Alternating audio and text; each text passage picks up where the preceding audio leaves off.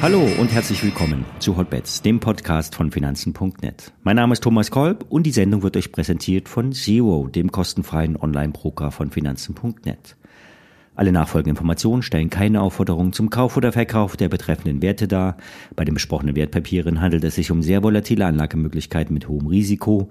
Dies ist keine Anlageberatung und er handelt wie immer auf eigenes Risiko. Ja, es ist aktuell nicht wirklich klar, was bei der Deutschen Bank los ist. Die Aktie fällt auf jeden Fall deutlich und die Risikoprämien der Kreditausfallversicherung steigen sehr stark an. Die sogenannten Credit Default Swaps zeigen einen Extremwert an, ähnlich hoch wie bei der Credit Suisse kurz vor dem Fall. In der Nacht sollen angeblich die Notenbanken eine Liquiditätsspritze ins Bankensystem gegeben haben. Auch wenn die US-Notenbank bisher nicht das Problem einer weltweiten Bankenkrise sieht, und die Vorfälle rund um die regionalen US-Banken und der Credit Suisse nicht gleichgelagert liegen, kommen die Bankenkurse weiter unter Druck. Sollte eine große deutsche Bank in Bedrängnis kommen, könnte ein Dominoeffekt ausgelöst werden. Derzeit lässt sich nur an den Kursen ablesen, dass etwas nicht stimmt. Ob der Kursverlust etwas mit dem vorzeitigen Rückkauf einer 1,5 Milliarden schweren Anleihe zu tun hat, lässt sich damit auch nicht wirklich erklären. Würde die Deutsche Bank nämlich Liquidität brauchen, würde sie eigentlich keine Anleihen zurückkaufen.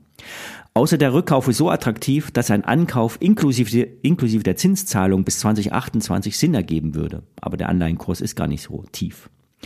Wer denkt, dass er die Deutsche Bank jetzt kaufen sollte, sollte sich dem Risiko bewusst sein, denn vor allen Dingen der Trend ist massiv negativ und das Kurstief vom Montag wurde mittlerweile unterschritten. Weitere Anschlussverkäufe könnten drohen. Der Boden könnte vielleicht bei 7,50 Euro liegen. Das ist der letzte Doppelboden aus dem Vorjahr. Für den DAX könnte ein Problem mit den Banken ebenfalls nicht gut sein. Im frühen Handel notiert der DAX kurz unter 14.900 Punkten. Erst wenn der DAX den Bereich um 15.130 und 15.250 überwindet, gibt es Hoffnung auf eine glaubwürdige Erholung. Unter 14.8 geht es in Richtung Tiefs. 14.000 Punkte, das hätte der DAX, da hätte der DAX seine Performance seit Jahresanfang komplett wieder abgegeben.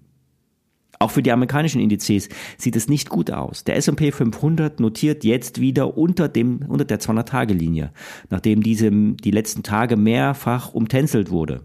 Ich bleibe weiterhin short im S&P 500, auch wenn eine erneute Rettungsaktion der Notenbanken für eine weitere in Schieflage geratene Bank zu einem Kursaufschwung führen könnte.